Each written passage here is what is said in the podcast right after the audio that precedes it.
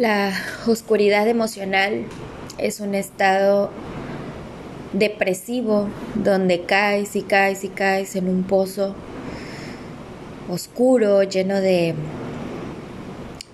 de tierra.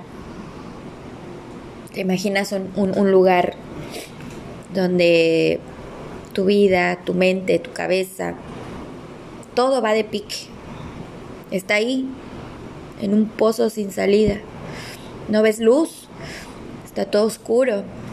Crees que nadie va a poder hacer nada. Nadie va a poder ayudarte. Nadie va a estar ahí. Y empiezas a pensar de forma negativa y decir, no, yo de este pozo no, va a ser muy difícil salir, no, no voy a poder salir. Porque es muy profundo. Porque lamentablemente no hay salida. Y te sientes así, que das vueltas y vueltas y topas con la pared y topas con otra pared. Y crees que son puras equivocaciones y que nada te está saliendo bien. Que vives por vivir porque no queda de otra. Y que tienes que seguir porque no te queda de otra porque quizá tengas deudas, porque quizá estés pagando algo, porque quizá pues tienes que vivir, subsistir, sobrevivir. Y vas por las calles ahí deambulando y quizás hasta llorando y, y ves a la gente feliz con una sonrisa de oreja a oreja y dices, ¿por qué yo no soy feliz? ¿Por qué no puedo estar como esa persona? ¿Por qué yo veo eso y quisiera tenerlo. ¿Cuál es la condición de esa persona que se ve feliz para estar en ese estado? Y yo que estoy luchando y yo que estoy tras ello, no puedo lograrlo. Pero sabes, toda esa descripción, toda esa manija de cosas enmarañadas en la cabeza, es una condición mental. Es una condición de tu cabeza, de tu mente que te juega en contra. Porque tu peor enemigo es tu cabeza. Tu propia mente te juega chueco y así te mires al espejo, no vas a lograr ver que eres una persona increíblemente maravillosa, imperfectamente perfecta,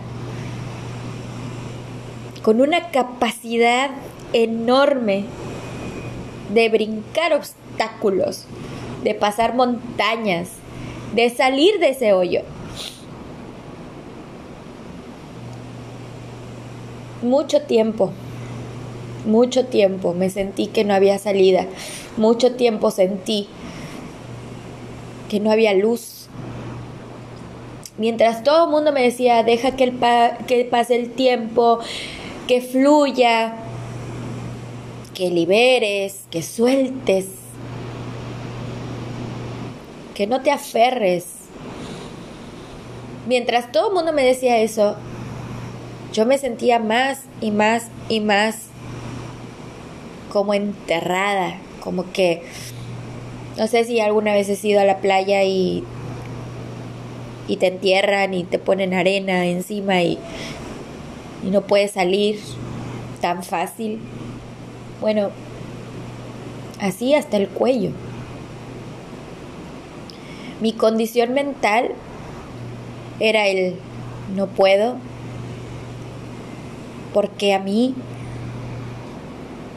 ¿Por qué si yo soy buena persona, por qué me pasan cosas malas? ¿Por qué?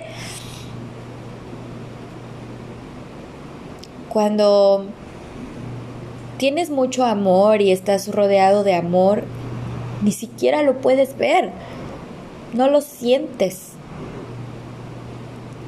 No sientes a Dios, no sientes la fuerza superior, no no no sientes absolutamente nada porque estás hundido, hundida en tu dolor.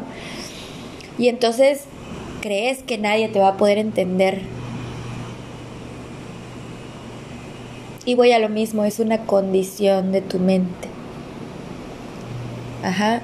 Tu mente te empieza a condicionar de que no vas a poder, pues no puedes.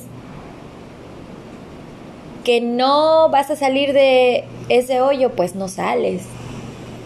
Y entonces tienes que ir al médico para que te dé un placebo, una pastilla, para que te dé un remedio porque no puedes solo.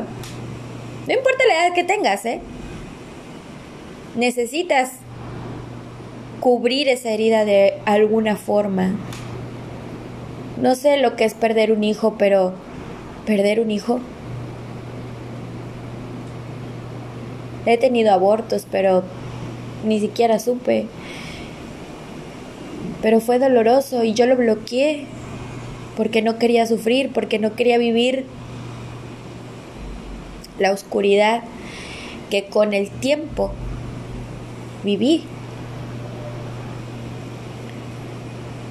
Amé tanto a una persona que me traicionó. Y la traición es dolorosa y se sufre. Yo decía, pero si yo tengo tanto amor para dar, ¿por qué, ¿por qué me da la espalda la persona que yo más amo?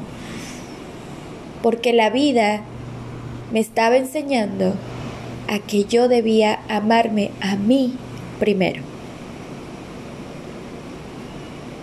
y que yo estaba recibiendo las migajas de amor porque con eso me conformaba.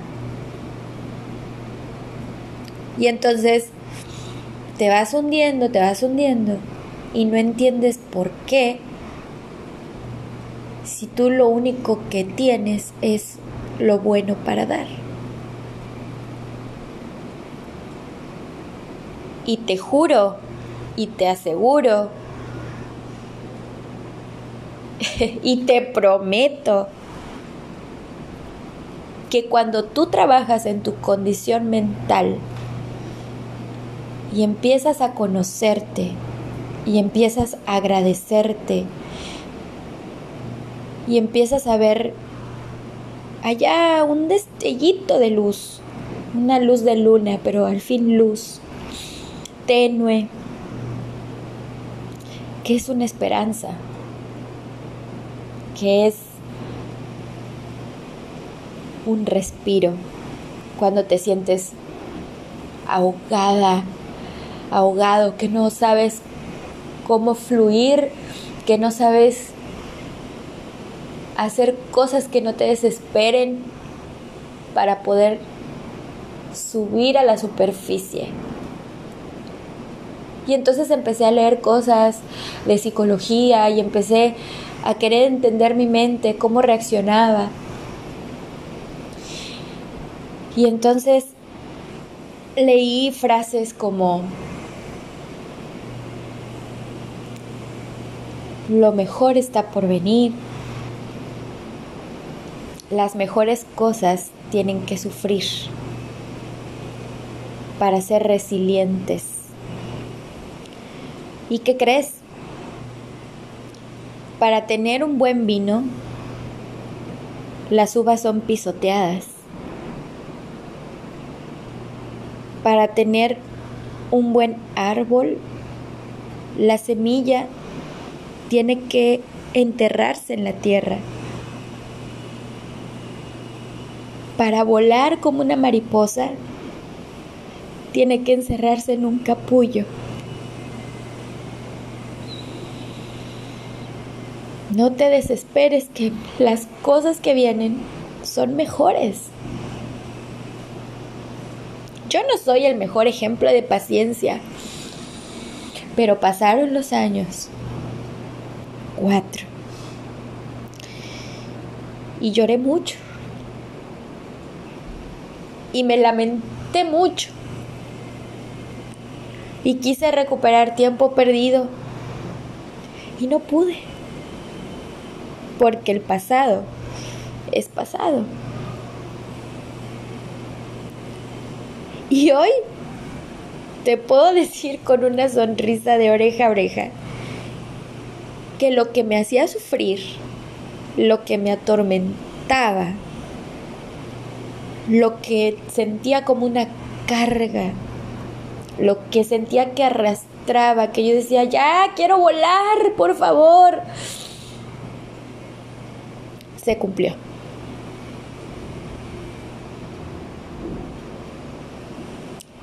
Como no soy el mejor ejemplo de la paciencia, sí te puedo decir que es un arte el saber esperar. Espera. No te rindas. Porque la vida te va a bendecir. Y te va a bendecir tanto que lo vas a sentir como la liberación que necesitabas, tanto en tu condición emocional, tu amor propio, tu ego, todo tú va a salir a flote y vas a brillar y todo el mundo te va a ver como tú veías a esa gente que decías, ¿por qué ellos son felices y yo no? Ahora la gente te va a ver a ti y va a decir, ¿cómo le hiciste? ¿Qué te hiciste? ¿Estás yendo al gimnasio? ¿Tienes novio nuevo? y te van a preguntar mil cosas y te van a decir, ¿qué haces para mantenerte tan bien y verte tan bien? Y tú lo único que vas a decir es, amarme, ser paciente saber esperar. Ponerme metas, proyectos de vida e ir tras ello. Que el mundo gire. Porque estoy aquí, perras. ¿Qué esperas? Date tu tiempo como la oruga para convertirse en mariposa, como las plantitas para que florezcan,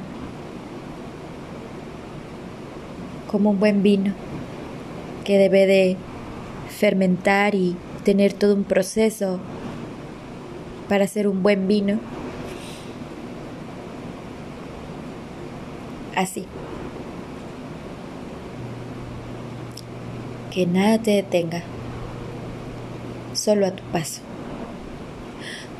Un paso a la vez. Gracias por estar aquí.